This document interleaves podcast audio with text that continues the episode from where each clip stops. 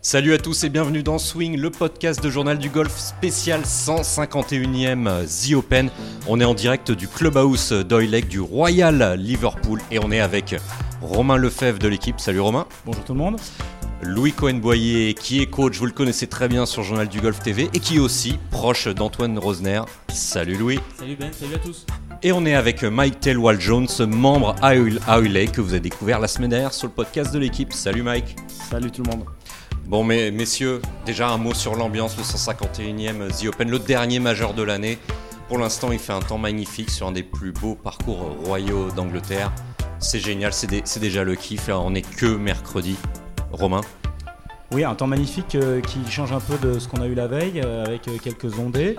on n'est pas sûr que ça va durer comme ça pendant jusqu'à la fin de la semaine, mais en tout cas, so far so good. On continue dans, dans, cette lignée-là. On sait que ça va être chahuté par le vent, chahuté par la pluie, mais c'est aussi ça qu'on aime. C'est ça qu'on aime dans un British, c'est ça qu'on veut.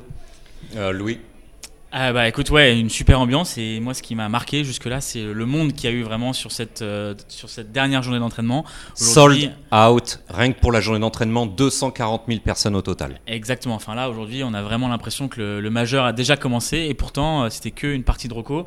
Donc euh, ça c'était vraiment sympathique à voir. Ensuite voilà, comme, comme disait Romain, une belle météo, ce sera comme ça les deux premiers jours et le week-end ça va être un peu plus compliqué. Euh, Mike, donc tu es, tu es membre ici. Comment tu, vis ça, toi qui as grandi sur ce, sur ce parcours qui, et qui là, qui voit une, une armée de, fans débarquer et, et, les meilleurs joueurs de la planète? J'ai encore un peu de mal à y croire, mais maintenant, euh, tout le monde est là. Il, y avait beaucoup, beaucoup de monde aujourd'hui. Ça m'a paru beaucoup plus de monde qu'en 2014. Mais c'est magnifique de voir le parcours comme ça. Dans, dans l'état, l'équipe terrain a fait un super boulot. Euh, Bledge a vraiment fait euh, un, excellent travail en, arrivant. Et j'ai vraiment hâte que, que, le tournoi commence demain avec le premier départ de, Matthew au, 1 à 6h30.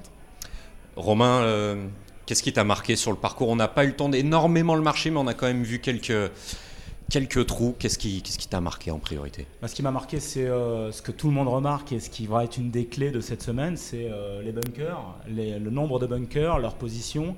Euh, leur profondeur, euh, leurs lèvres qui ressemblent, comme je l'ai écrit dans le journal, à des lèvres de baleine. Euh, c'est vrai que c'est assez impressionnant et on comprend pourquoi, pour gagner ici, il faut les éviter, comme l'a su le faire Tiger Woods en 2006, puisqu'il n'a jamais mis un pied dans le sable. Et bah voilà, on souhaite le meilleur à, tous ces joueurs pour éviter la pénalité, forcément, qui, sera, qui sanctionnera le moindre dans un bunker. Allez messieurs, on écoute euh, Nicolas Colsart, le futur vice-capitaine de Ryder Cup, qui a joué un British Amateur ici, qui est là en tant que consultant média et vice-capitaine de Ryder, qui nous parle du parcours. On peut s'attendre à plus épais quand on vient en British, mais bon, il y a quand même du rough. quoi. C'est pas, c'est pas je suis dans le rough, je suis ok. quoi. C'est, je suis dans le rough, euh, ça peut être 50-50. quoi. Tout dépend des coups que tu as joué. quoi. Donc c'est pas automatiquement. Euh, ouais, tu peux avancer, il n'y a pas de souci mais tu vas peut-être pas nécessairement euh, mettre des coups de 8, 7, 6 du rough non plus. Quoi. Donc, euh, bon, c'est les bunkers. Hein. Ouais, les gros bunkers. Ah, les bunkers, c'est plus un, hein, tout de suite. Hein. Donc, euh, donc il faut éviter les bunkers.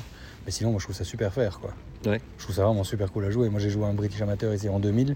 Je me souvenais un peu des quelques doglegs gauche qu'il y avait au retour, là, pas loin de la flotte, mais c'est vraiment un top parcours. Quoi. C'est pas facile, quoi. tout dépendra de la direction du vent. Hier, c'était pas facile quand même, tous les tout, avec le, vent qui venait de la, qui venait de la mer. Là, je pense que ce vent-là est, plus facile. Quoi. Alors moi, le profil que je vois, c'est ouais, des mecs qui sont... Enfin, comme c'est un peu, un peu mouillé, un peu soft, ils vont avoir beaucoup de contrôle sur la balle, en fait. Donc ça, c'est plutôt une bonne nouvelle pour, pour tous les mecs qui l'apprennent un peu bien et qui l'apprennent bien souvent. Euh, et euh, moi, je vois bien des mecs euh, qui tapent juste un cran en dessous, quoi, qui se peignent pas beaucoup la balle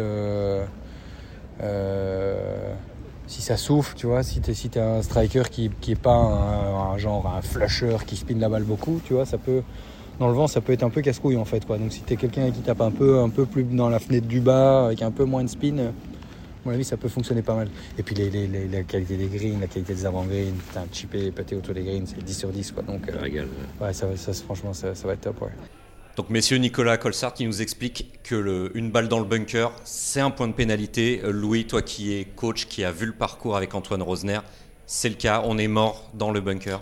alors on est forcément mort et c'est vraiment un point de pénalité si on met la balle euh, euh, directement dans un bunker. Si on est dans un bunker de fairway, là c'est un coup de pénalité. Maintenant, sur les bunkers de green, honnêtement, Mike, je sais pas ce que tu en penses, euh, toi qui es membre ici, mais il y a moyen de faire quelque chose. Il est possible, à part sur certains bunkers comme au 10 ou au 17, on va sûrement en reparler. des bunkers de green honnêtement sont de temps en temps jouables. Maintenant, si on est mal placé, si on est très proche de la lèvre, là, ça devient très compliqué. Mais si on a un bon lie, des bunkers de green, ça peut aller. Par contre, je le répète, bunker de fairway, point de pénalité. Mike, on a rehaussé les bunkers pour, euh, pour The Open. On sait qu'au 17, le, bunker de droite euh, fait 3,60 m de haut. Est-ce qu'on a, a réévalué la hauteur des bunkers ou ça a toujours été comme ça? Non, non, ça toujours, pour le 17, ça a toujours été comme ça. Ils n'ont rien refait. Euh, ils ont changé un peu quelques bunkers à droite à gauche sur le parcours. Avec le nouveau départ du 15, ils ont refait les bunkers du fairway. Euh, mais normalement, c'est. Ah, si tu tombes dans un bunker Royal Lake, c'est pas une pénalité. Hein. Il y a quelque chose de très intéressant et on vous recommande, euh, gens qui nous écoutez, de suivre le compte Twitter de Michael Kim qui joue The Open aujourd'hui. PGA Tour, joueur américain, qui, vous dépeint le parcours de façon idéale. Et il a notamment pris une photo et expliqué la dangerosité des bunkers.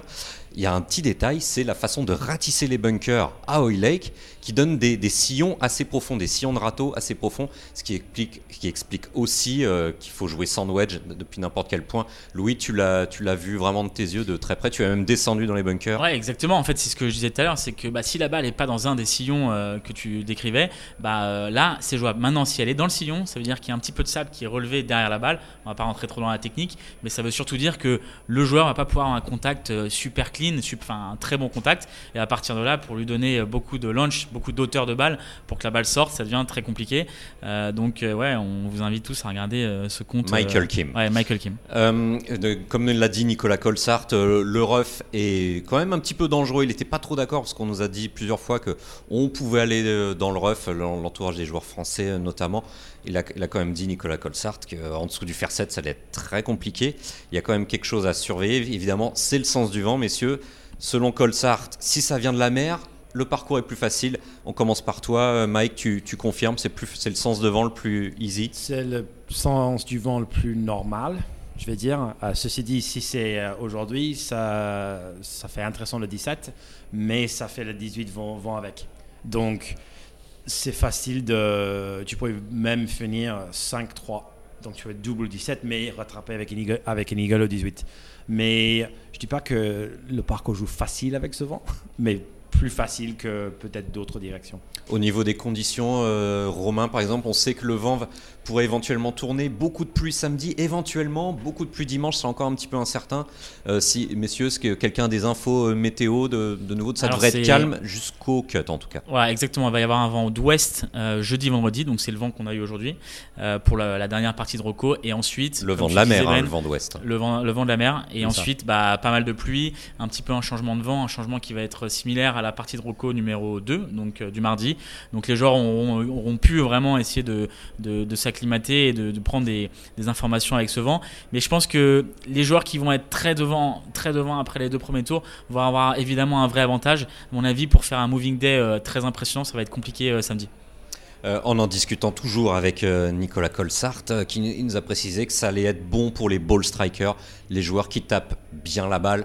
On pense tout de suite à Scotty Scheffler, mais si on va parler un petit peu des favoris, des profils qui se dégagent, donc toujours selon, selon Colsart, du bon ball striker. Mike, on, commence encore par toi. en une phrase, ça tirait, toi qui es un très bon joueur de golf, un, bon ball striker à la, à la Scheffler, à la Rory cette semaine, sur un parcours souple je suis d'accord avec toi, Ben. C'est vu aussi les résultats des deux, derniers Open ici, Tiger et Rory, c'est deux beaux strikers qui ont déjà gagné. Euh, et je pense que ça va être probablement la même chose vu le, météo que Louis vient de nous, décrire. Je pense que ça va être pour peu la même chose. Louis avec, ah, Romain, Romain. Avec, je pense aussi, un, côté stratège. Euh, donc, euh, dans la stratégie, va être essentiel. Et là, je parle sous le contrôle de, Louis aussi. Je pense que euh, le choix des clubs, le choix des trajectoires, le choix des, directions va être, va être essentiel pour, pour essayer de scorer. Et moi, j'ai lu dans le programme du tournoi une interview de, Rory qui reparlait de 2014 et qui parlait de l'importance des par 5 sur lesquels c'est là qu'il faut scorer, c'est là qu'il faut aller chercher les birdies et les, et, les eagles. Tu confirmes? Ah Oui, je, confirme. Et je pense que ce qui est important de noter, c'est que par rapport à ce que tu disais, Ben, que ce soit un boy striker qui arrive à, à tirer son épingle du jeu, c'est qu'ensuite, quand on est sur les greens, les greens sont assez plats. Donc euh, il peut y avoir pas mal euh, de putts de mi, mais par contre il faut arriver sur les greens en régulation pour avoir des opportunités de birdie. Euh, après, si on n'est pas sur le green et qu'on est juste sur les bords, il y a très vite des, de grands dénivelés qui donnent des chips quasiment impossibles. Mike, je pense que plusieurs fois tu t'es retrouvé ah, dans ces situations. Tout à fait, ouais. Et, du coup, bah, de ces dénivelés, de ces petits creux juste à côté des greens, bah, certains joueurs puttent. de temps en temps, la balle dans le rough, ils doivent chipper et le chip est quasiment injouable. Donc le joueur qui arrive en régule et qui peut avoir des putts assez plats toute la journée peut faire des birdies. Euh, Scotty Scheffler, numéro 1 mondial, le meilleur frappeur de balle de la planète selon la statistique Stroke Gain. T2 Green, on ne l'expliquera pas aujourd'hui, on comprend. On a toujours un petit peu de mal à comprendre cette, euh, cette stat, mais comprenez juste que Scotty Scheffler est le meilleur joueur du monde du T.O. Green et ça pourrait lui jouer. les bookmakers sont formels, 8 contre 1, c'est le grand favori euh, du tournoi. Ensuite, on a John Ram, 13 contre 1. Messieurs, moi je l'ai croisé plusieurs fois cette semaine, alors c'est du doigt mouillé pur mais je le trouve hyper zen, John Ram, pour un majeur. C'est quand même un joueur qui peut être assez tendu, assez nerveux. Et là, je sais pas, je le trouve détendu, euh, messieurs. Moi, j'ai envie de dire, quand on a une veste verte dans la saison, on est forcément détendu dans le, reste de la saison. Ça aide. Euh, il n'a pas fait un très bon US Open, pas un très bon USPGA. Euh, donc là, maintenant, il revient sur un terrain de jeu qui lui convient parfaitement. il est forcément détendu parce qu'il a fait une, une, saison avec, une, avec un majeur. Donc euh, voilà, et puis euh, il n'est pas forcément le plus attendu. Il est redescendu au troisième rang mondial. Euh, voilà, il reste sur des performances un peu en demi-teinte. Il y en a d'autres qui sont plus en première ligne, qui sont dans le viseur. Tu parlais de Scheffler, on pourra parler de McIlroy aussi qui vient de gagner en, Écosse. Donc effectivement, ce côté un peu low profile lui convient parfaitement, j'ai l'impression. J'allais dire, il est un peu sous le radar cette semaine.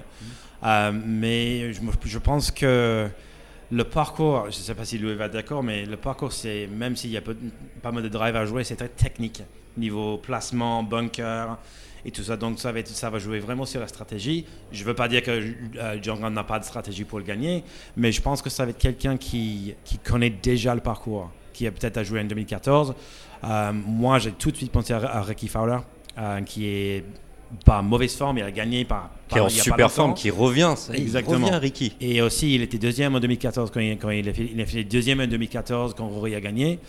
Euh, donc moi je, moi, je mettrai sur lui cette semaine. Louis, euh, je, sens que tu as quelque chose à dire. Je sens que tu as, as, une petite pièce à mettre sur quelqu'un ou que tu as, senti quelque chose là, depuis trois jours. Tu, tu parlais tout à l'heure du fait que John Ram soit décontracté. On était avec euh, bah, Olive Rosner tout à l'heure au practice. On a vu Scotty Scheffler, mais d'une décontraction vraiment, c'est incroyable. Il tape des balles, il parle. il, est, il est très, très, très focus quand il va pour prendre son club, va pour prendre son grip et quand il joue. Mais quand la balle est partie, ensuite, voilà, il est vraiment très décontracté. Donc je le sens très, euh, très libre aussi. Maintenant, c'est le favori, donc c'est un peu simple de dire ça. Euh, sinon, après, euh, bah, il y a Rory hein, quand même qui, qui a gagné il y a, il y a 9 ans ici. Je pense qu'on peut pas le sortir de l'équation.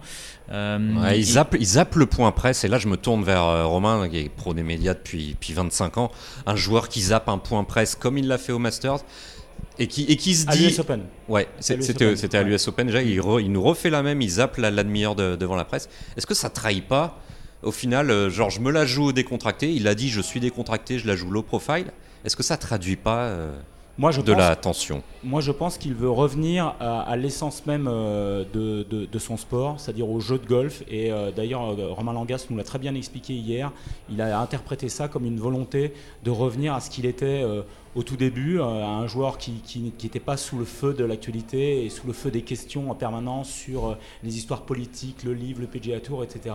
Il veut revenir à l'essence même de son sport, au jeu. Euh, voilà, il est ici, il est forcément très attendu parce que, un, il vient de gagner le Scottish, deux, il, il est le dernier à avoir triomphé sur ce parcours. Donc, éviter toutes les questions qui pourraient le perturber, moi je trouve ça pas trop mal et ça lui a quand même beaucoup réussi à l'US Open où il avait zappé le point presse et où il a été en tête quasiment jusqu'au bout, même s'il perd d'un point, d'un coup contre Wyndham Clark, il était quand même, euh, il a rarement été aussi proche de gagner ces dernières années un majeur, en étant surtout bon dès le premier jour, ce qui n'a pas toujours été le cas euh, concernant Rory. Donc moi, je pense que sa stratégie est la bonne. Il se met dans sa bulle, euh, il en a assez des questions qui reviennent régulièrement sur ça fait 9 ans que tu n'as pas gagné, quand est-ce que tu vas gagner, etc. Il met ça de côté pour se concentrer sur son jeu, et son jeu, il est là, il est présent. ce qu'il a fait avec back-to-back birdie birdie 17-18 dimanche devant Robert McIntyre qui avait la main et les quatre doigts sur, sur le trophée. Oui, il avait déjà commencé à écrire le discours même. C'est juste extraordinaire. Donc euh, voilà, moi je pense qu'il faut, il faut le mettre très très haut dans, dans, dans les favoris no matter what he does before the, tournament. Oh, in English, please. Euh, non, pour faire très court, on, en a déjà parlé X fois pendant le podcast. Tout le monde aime Rory McIlroy. On l'a senti, Romain. On a, on, a, on a loué une maison à quelques kilomètres d'ici. Les propriétaires sont anglais, mais pourtant, ils ont, ils ont un fan, c'est Rory McIlroy. Euh, Mike, on voit les enfants courir après Rory. Ils courent beaucoup plus vite après Rory qu'après quiconque autre joueur sur le parcours. C'est la, messieurs, c'est la côte d'amour totale, euh, très court, Rory McIlroy. Je pense que vu qu'il est un champion ici à Roy Lake aussi, c'est il est connu dans, le, dans, dans, la région, dans le golf, dans le monde du golf, mais euh, le, public ici, le public entre, entre guillemets l'Herpoulien, euh, lui tient vraiment, lui tient vraiment dans l'écart parce qu'il a, il a gagné en 2014. Il est vraiment euh, enfin, il est très bon joueur de golf. Il est vraiment facile à aimer, Rory, je pense. Euh, Louis, Louis, une phrase sur, sur Rory, c'était cet amour, tu l'as senti sur le parcours, tu l'as croisé un peu? Ouais, je l'ai senti, et puis on a, on a pu le croiser là en fin de partie. Euh, moi, quelque chose que j'aimerais bien souligner, c'est aussi la disponibilité des joueurs envers les fans qui sont sur place. Euh, on a croisé euh, Ricky au Chipping Green, il a, passé, euh, il a dû passer une demi-heure à signer les autographes.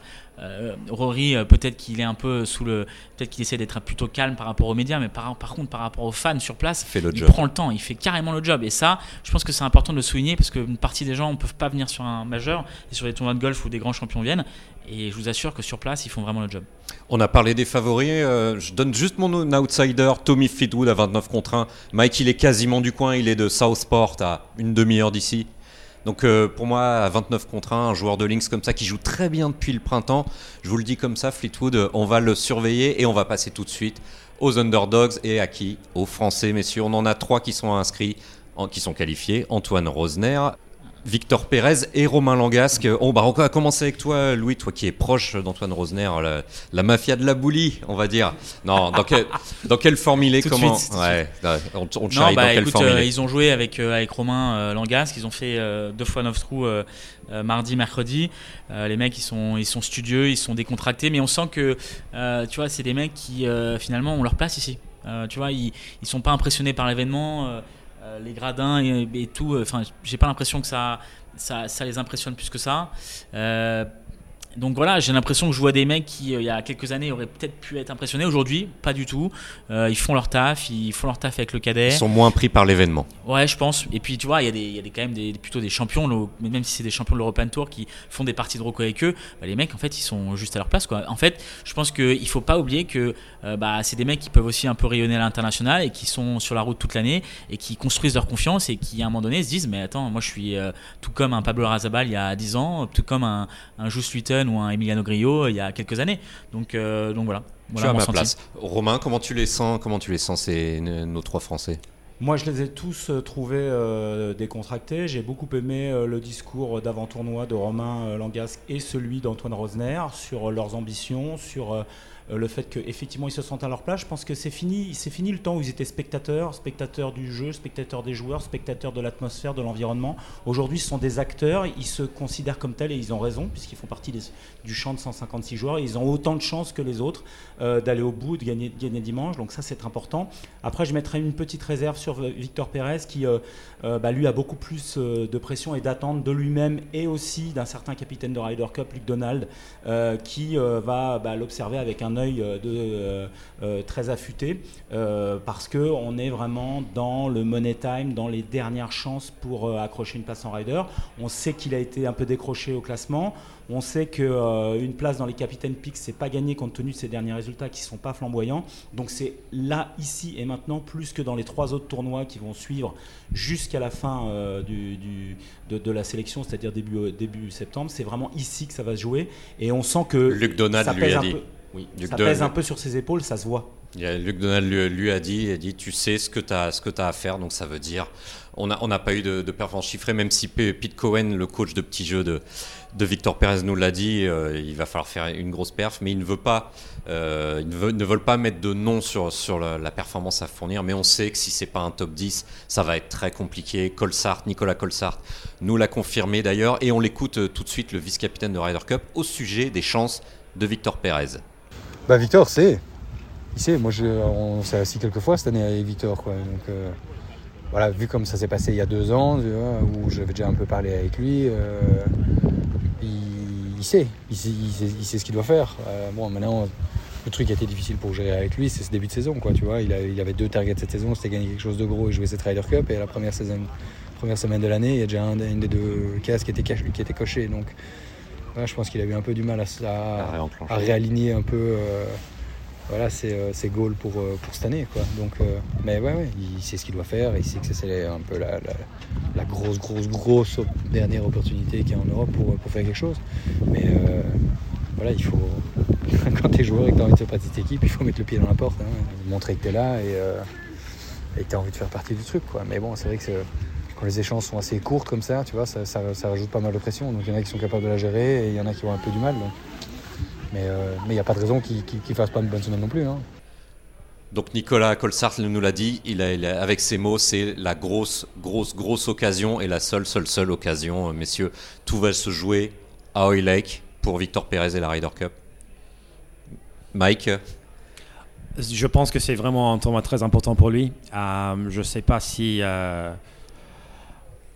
s'il va, s'il va décrocher une très belle performance. Je ne l'ai pas vu de la semaine d'ailleurs, par contre. Mais euh, moi, je dirais que c'est un très bon joueur de golf et j'aimerais bien qu'il soit à la Ryder, mais c'est euh, c'est lui. Ouais, Pete Cohen espère, euh, espère le, le, plutôt que chiffrer une performance, il espère voir son joueur une fois sur trois, un tournoi sur trois, à moins de trois coups de la tête sur les neuf derniers trous du dimanche. C'est comme ça qu'ils évaluent leur saison, qui c'est comme ça qu'ils lancent leur saison. Louis, euh, les chances de, Victor Pérez Je pense qu'il ne faut pas oublier que euh, bah, Victor Pérez, c'est un mec qui a gagné le, le Denil. Euh, que c'est Denil Links à Saint-Andrews. à Saint-Andrews, c'est un, mec qui a gagné sur, sur, sur un Links. là, cette semaine, on est, on est à Liverpool, c'est un, un Links. Et, et, du coup, bah, on sait qu'il sait gagner dans ces conditions sur des types de parcours comme, comme celui-ci. Denil, c'est un gros parcours, c'est un gros tournoi aussi, même si c'était il y a quelques années. je pense que s'il arrive euh, euh, le samedi matin ou le samedi soir avec euh, des bonnes chances de gagner, il va pas se défiler, il va arriver à, tirer son épingle du jeu le dimanche. Maintenant, il faut se mettre dans ses dispositions, il faut, se mettre dans les avant-postes. Donc attention à, Victor Pérez, même si évidemment il y a beaucoup de pression pour des joueurs comme ça, c'est l'accomplissement de toute une carrière pour une place en Ryder Cup. Mais on sait très bien que ces mecs-là, ils se concentrent au quotidien sur les choses qu'ils peuvent contrôler. donc c'est pour ça qu'on a pu voir Victor Pérez pas mal s'entraîner et être beaucoup avec, avec Pete Cohen. Il a gagné au Denil, il faut y faire attention. Romain je confirme, euh, je, je rajouterais que. Euh, il, s'est pris dans le tapis, Victor Pérez, il y a deux ans, dans la même situation. On ne va pas l'oublier non plus. Oui, moi je trouve que c'est un excellent joueur de golf, évidemment, mais c'est un excellent joueur de golf, surtout dans une période bien donnée qui va de septembre, octobre à euh, janvier, février, mars. Et quand arrive le printemps, ça se complique toujours un petit peu pour lui quand on regarde ses saisons. donc voilà, maintenant il faut inverser la tendance. On n'oublie pas quand même qu'il est 12e de lui, du, du, PGA Championship. C'était il y a deux mois, c'était pas il y a un siècle. Donc voilà, un score, un, un bon, un bon top 10, un bon top 15 dans un majeur, il sait faire.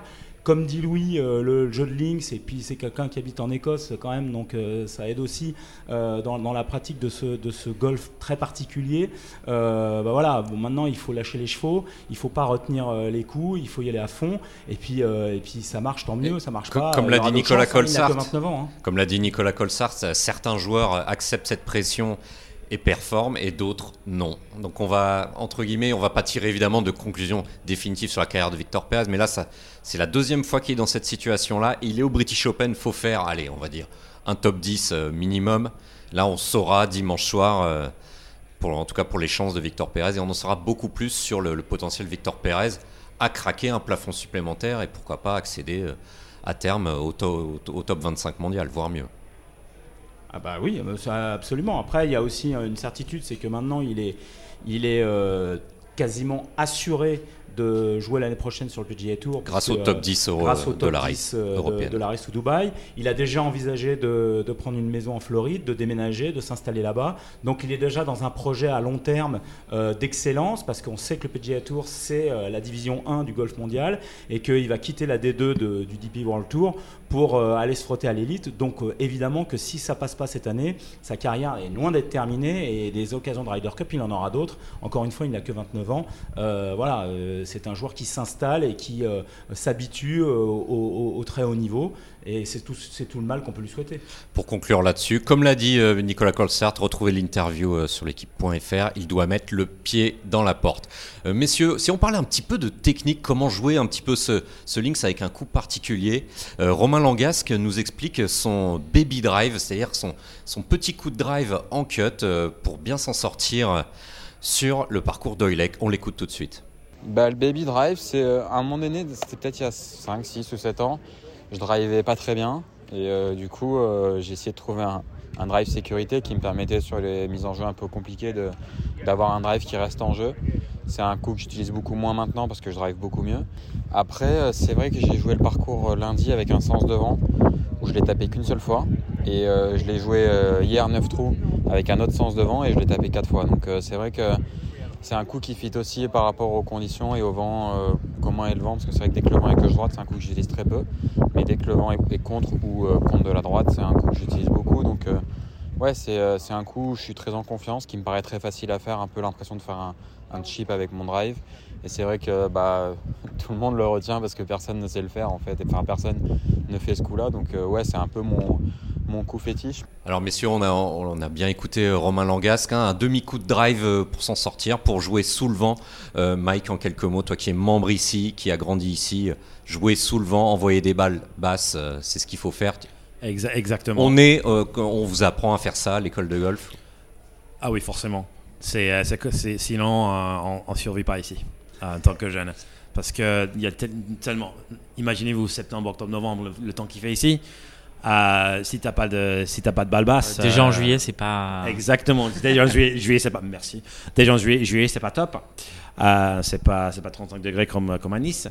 Mais euh, avoir vraiment une- de faire des trajectoires différentes, c'est vraiment, vraiment. Il faut avoir un coup dans le sac, euh, comme ça, une sorte de plan B, quelque chose Ouais. qui marque à chaque fois. Ça s'appelle un go-to shot. euh, Louis, toi qui as fait la fac américaine. Ouais, euh, un go-to shot, ouais. Et, et puis un go-to shot qui ressemble pas mal au Stinger, euh, enfin un coup de fer 2 un peu bas qu'on connaît, euh, dont euh, voilà, Tiger Woods nous a vraiment fait rêver pendant des années avec ce coup de fer 2 le Stinger qui, qui en fait est vraiment utile dans le vent. Oui, c'est sûr, mais c'est aussi un coup qui permet de contrôler énormément la phase de club et c'est ce que les joueurs à de très haut niveau cherchent. Et c'est aussi un coup qui euh, peut rouler énormément. Donc même s'il n'y a pas de vent, il y a pas mal de joueurs qui vont utiliser ce, ce coup un petit peu bas, pas pour euh, contrer le vent, euh, mais c'est surtout pour que la balle tombe à, à 200 mètres et qu'ensuite elle roule jusqu'à 2,40, 2,50 de manière Ouais, c'est exactement ça. Et d'ailleurs, on écoute tout de suite Victor Pérez qui a eu le temps de nous expliquer comment il jouait. Il a mis un fer 2 dans le sac, il a fait fermer le loft, c'est-à-dire c'est quasiment un fer 1. Et on l'écoute tout de suite, le numéro 1 français à ce sujet. Je sais pas, non, pas vraiment. J'essaie juste de taper à peu près le coup qui est censé à cette semaine. J'ai le fer 2, qui Ouais. sera à mon avis un peu l'équivalent de ça, forcément plus court que le drive de Romain, mais sur la fer 2, dès qu'il y aura un t-shot un petit peu serré, je pense que ça sera le, le fer dont je me servirai. Juste euh, le fer 2 un peu plus court, un peu moins de loft, donc ça fait la trajectoire tout seul. J'essaie de ne pas trop changer un petit peu mon setup pour euh, pour pas avoir à faire trop de changements et j'ai essayé de que le club s'adapte aux conditions plutôt que, que moi faire le- l'ajustement. Petit plus bas, toujours petit plus bas, peut-être un tout petit peu plus près de la balle.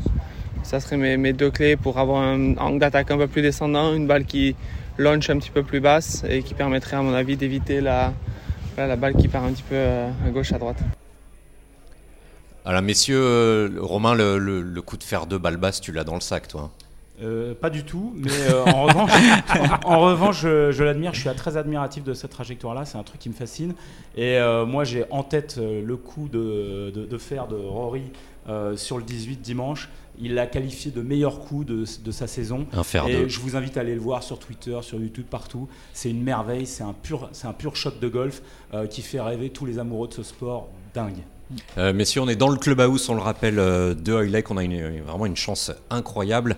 Euh, on, va faire rêver un petit peu les gens. Ch- Chacun nous, trouve une petite scène qu'on a vécue. Chacun. Euh, Louis, tu commences. Qu'est-ce que tu as vécu Je crois que tu as pris une courte car avec Cameron Smith. Ah oui, exact. Oui, oui c'est vrai que j'avais oublié. Ah oui. bah oui. non, mais j'étais dans le clubhouse de, de Oileg, donc je pensais à autre chose. Euh, ouais, ouais, bah non, mais en fait, on allait tout simplement au practice euh, avec euh, avec Olive et, euh, et on s'est retrouvé à prendre la courtesy car avec euh, Cam Smith. Donc voilà, il a parlé de. Bah, c'était hier, donc il y avait beaucoup beaucoup de pluie. Il a parlé de son programme de la journée. Il disait que euh, bah vu le temps, vu la météo, que ça allait être une toute petite journée pour lui. Et il me semble qu'il a dû rester sur le practice euh, une heure, une heure et quart. Et après, il a pas dû faire grand chose. C'est des mecs qui arrivent à. Il à est en mode live, il garde ses forces pour. euh, Ouais, c'est ça. Ouais, ouais. Du coup, euh, mais voilà, il s'arrive à s'économiser. Il sait, euh, le Cameron Smith, il sait que euh, mercredi, ça va être une grosse journée pour lui aujourd'hui, et qu'à partir de jeudi, il va falloir avoir des forces pour euh, bah, combattre le Lynx et, et encore plus ce week-end quand les conditions météo vont être dures. Bah, en termes de physique, il va falloir s'être économisé. Donc euh, voilà, je pense que euh, c'est pas mal comme anecdote, non Courtesy car avec Cam très, Smith? Très bien. Ça, tu- déjà, déjà, on rêve. Mike, qu'est-ce que tu as vécu, toi qui, toi qui es membre ici, on l'a dit Je vais retourner à l'Open de 2006, vendredi après-midi. Oh, ça sent Tiger, ça. Ah non, Ah mince. ah non. Ah non. Ah, j'ai j'ai- j'ai une autre, euh, autre- histoire sur Tiger, mais c'est pas, c'est pas celle-ci. Donc, 2006. euh, nous, maintenant, la salle où on est, c'est à l'étage, dans le clubhouse. Ah, C'était dans le, le bar en bas. Je- J'attendais mon père pour, aller- pour déjeuner avec lui. Et donc, je regardais mon téléphone et je marchais vers la porte. J'ai pas vu la porte ouverte. Et bam, je fais un coup d'épaule à quelqu'un. Je, je me, re- je me, je me rep- reprends un petit peu la- l'espace. Je me regarde. Ah, je suis désolé. Ernie Els. Ah. Alors, Il est à Erniels, euh, Ah, voilà. Il faut- Moi, moi, je fais euh, 1m40, 1m40, euh, 87 et euh, déjà plus loin que moi. Donc euh, c'était euh, vraiment un peu parce qu'à l'époque les joueurs venaient au clubhouse après les tours. Maintenant je, je disais Ils tout- ont leur la espace, semaine dernière un ils ont peu leur plus espace, à part, oui. Voilà. Donc ouais j'avais un coup d'épaule à Ernie Els en 2006. Romain, qu'est-ce que tu as vécu de cool là, en Lundi, trois jours première arrivée, un petit tour au merchandising, au shop. Évidemment. Et qui on croise bah, Des caddies, bien sûr, et puis des joueurs.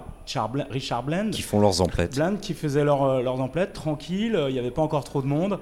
Et voilà, bah, c'est la passion du golf. Euh, moi, ça, ça- ça me fait, ça me fait marrer, ça me fait kiffer de voir des joueurs venir acheter euh, le drapeau, euh, euh, la balle logotée ou n'importe quoi d'autre, euh, comme un simple touriste, alors qu'ils sont dans le champ de 156 joueurs qui vont rêver du- de la Claret Jug jusqu'à dimanche. Ouais, pour aller dans le sens là, moi j'ai j'ai entendu un cadet parler de, de, de son entre guillemets salaire de la semaine en disant que bah, la plupart du salaire allait aller dans le merchandising et dans le shop euh, du, de l'Open. À peu près 1000 euros, on imagine un ouais, salaire de alors, cadet. hein. sur un Open, sur un majeur peut-être un peu plus. Mais, euh, mais ouais, je pense que les mecs sont tellement passionnés aussi qu'ils vont euh, prendre leur salaire et, euh, et aller tout dépenser. Bah, c'est vrai que ça donne envie en même temps. Quand on y est, Ben, euh, toi qui es fan de Oh. matos et de. Ouais, ouais, de bah moi j'ai eu, mon- j'ai eu mon petit parapluie jaune The Open. euh, J'ai hâte qu'il pleuve en France pour m'en servir. Moi, ce que j'ai kiffé, c'est me mettre au bord du green d'approche euh, de The Open, hein, donc avec l'élite mondiale, et les voir varier, euh, taper les coups lobés et taper ces, ces approches basses tendues et qui zippent au deuxième rebond. Euh, Louis, une phrase là-dessus, c'est un coup hyper utile ici, et puis c'est un régal à jouer ces coups-là sur la sur le ben grass, sur l'herbe euh, Ah de, bah là, euh, bah évidemment, on est sur un majeur. L'herbe, elle est, elle est parfaite. Il faut pas oublier que ces coups-là, ils sont possibles aussi parce que euh, des joueurs ont des wedges qui sont euh, strictement neufs. donc la balle qui accroche énormément au niveau des stries. Donc ça, c'est possible. Pour le commun des mortels qui a des wedges un peu usés, je vous conseille pas de l'utiliser, d'essayer. Mais d'aller dans le pour aller dans, dans le sens de ce que tu disais, Ben, je, je voyais hier Ernie Els justement qui était autour du chipping green, qui avait un sandwich et son cadet avait le fair set dans la main et il tapait une balle au sandwich, une balle au fair set, une balle au sandwich, une balle au fair set. Parce qu'on le sait que les, euh, les bump and run comme ça, pour les, les joueurs un peu Il faut de la school, euh, créativité, c'est un Links. il faut de la créativité. et Exactement, on sait ouais. que ces, ces coups-là peuvent être très importants et, et très utiles. Euh, maintenant, les joueurs de la nouvelle génération, je les vois pas autant faire ce genre de coups. Plus wedge, et s'il faut faire un bump and run, ils vont peut-être essayer, tu vois, de, de faire un petit coup de putter euh, qui sera peut-être un peu plus simple, avec une Ah, marge d'erreur un peu plus grande. C'est un peu le coup de, de cette Open, hein. on, va- on en reparlera plus tard dans la semaine, on aura d'autres podcasts, mais le, le coup de putter à 5, 10, 15, 20 mètres du green, il n'y a qu'ici qu'on voit ça. Romain, c'est génial de voir ça, on a, on a envie de faire pareil, même si on n'a pas les mêmes parcours. Bah, moi j'en ai vu beaucoup euh, effectivement autour du, du- de la zone de chipping euh, sortir le putter plus que le plus que le wedge parce que euh, ah bah voilà ça, ça, ça roule euh, ça vient mourir au trou euh, euh, donc puis les avant greens c'est euh, c'est du billard hein, franchement euh, des avant greens pareils Ouais. euh, ça fait rêver partout, Et il y a qu'ici monde. qu'on voit, il y a qu'ici qu'on voit ça, ces, ces grands coups de putter. Ah, ce serait intéressant d'avoir la vitesse de roule des avant-greens. Vraiment, ouais. Alors, on n'est évidemment pas sur un green, mais euh, on doit pas être si On, loin. on ira voir sur le compte Twitter de Michael Kim dont on parlait euh, tout à l'heure. Il a, il, a, il a tout précisé, la, la hauteur, la hauteur de tonte. Euh, mais- messieurs, on va, on va s'arrêter là. Un petit, une petite anecdote au passage, non Quelqu'un a- Euh, non, mais très sympa et merci Mike de nous avoir, euh, j'imagine, eu accès à, à cette salle en, en montant Ouais, et, et GMS, la compagnie de, de RP qui s'occupe de, de Hoylake, qui nous a eu cette salle au sein du, du clubhouse. Une, une phrase, Mike, c'est c'est pas donné à tout le monde de rentrer dans le clubhouse Ah non, d'un du tout. d'un parcours royal. Non, non. C'est euh, cette semaine normalement c'est les membres et les invités.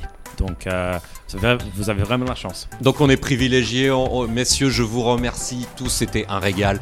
Et on se retrouve euh, eh ben, vendredi soir, vendredi soir pour un, un deuxième podcast spécial British Open. Salut tout le monde